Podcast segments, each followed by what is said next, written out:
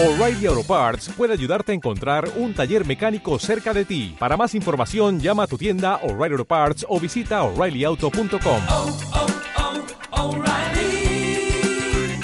oh, Parts. Hola, bienvenido a Quantum Babylon Inducido con vosotros, amable Gago.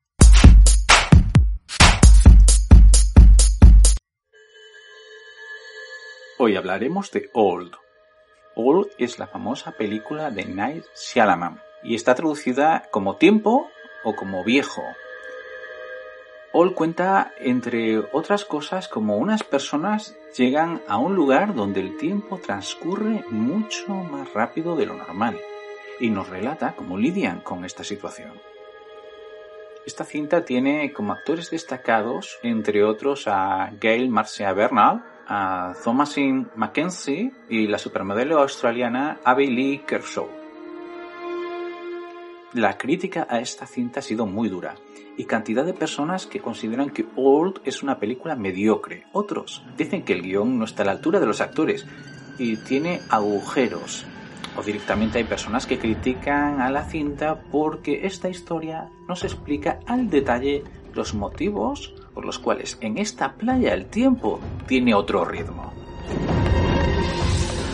Personalmente entiendo que esta última crítica me parece muy arbitraria, ya que, bueno, seguramente estas mismas personas consideran que El sexto sentido es una obra maestra y el director aquí nunca explica científicamente por qué el protagonista tiene un sexto sentido. Pero bueno, retomemos la película Old.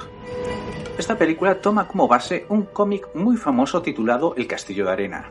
Este cómic está escrito por Pierre Oscar Levy y está dibujado por Frederick Peters. El cómic trata de ser una metáfora de la vida humana, de cómo venimos, nos vamos, discutimos y sobre todo luchamos, pero todo lo que hacemos en esta vida mmm, es como un castillo de arena que siempre va a ser borrado por el mar. Lo bueno de esta cinta es que no sigue la historia del libro de forma literal, no.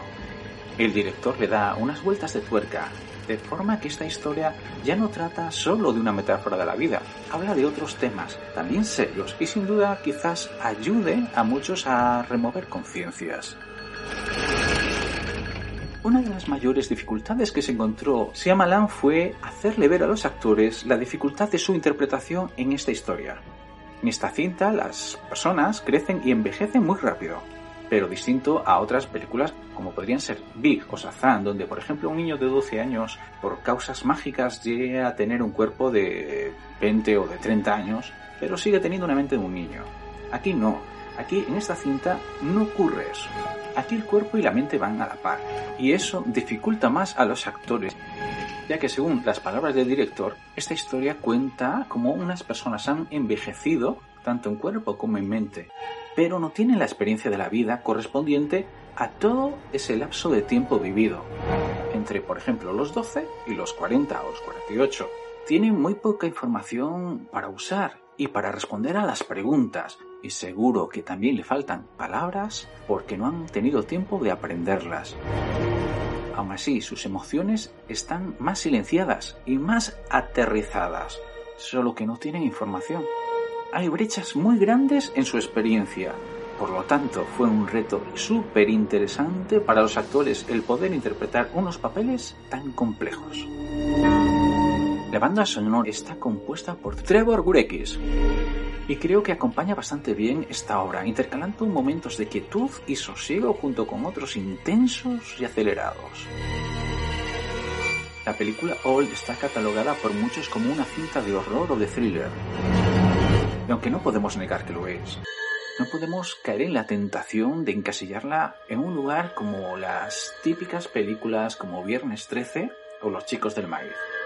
Esta película no va de eso, va mucho más allá. Trata el tema de la vida, de la muerte, de la claustrofobia, de la desconfianza del amor, del odio, la amistad, la cura de enfermedades, así como también las paranoias enfermizas de llevar una dieta sana. Pero si hay algo por lo que destaca esta cinta es que nos recuerda que la vida es muy corta y te hace preguntarte con quién tienes pensado vivirla. O con qué estado de ánimo piensas afrontar tu vida.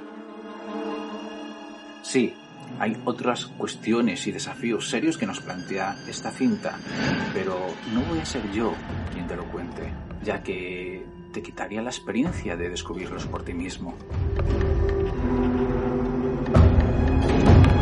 Aún así, hayas visto o no la película, te recomiendo también que leas el cómic si lo tienes a tu alcance o lo puedes coger en una biblioteca o lo quieres adquirir, ya que cuenta una historia bastante distinta a la película. Los guiones están brillantes y el dibujo es bastante ingenioso, sobre todo si pensamos que es un dibujo clásico europeo y en blanco y negro. Pero cuando te miras la cara de los personajes, las situaciones y las locuras que nos plantean, seguramente en momentos te puedes morir de risa y en otros quizás tengas miedo. Y con todo esto llegamos al final del programa. Gracias por vuestra atención y como siempre nos vemos aquí pronto en tu Quantum Babylon inducido.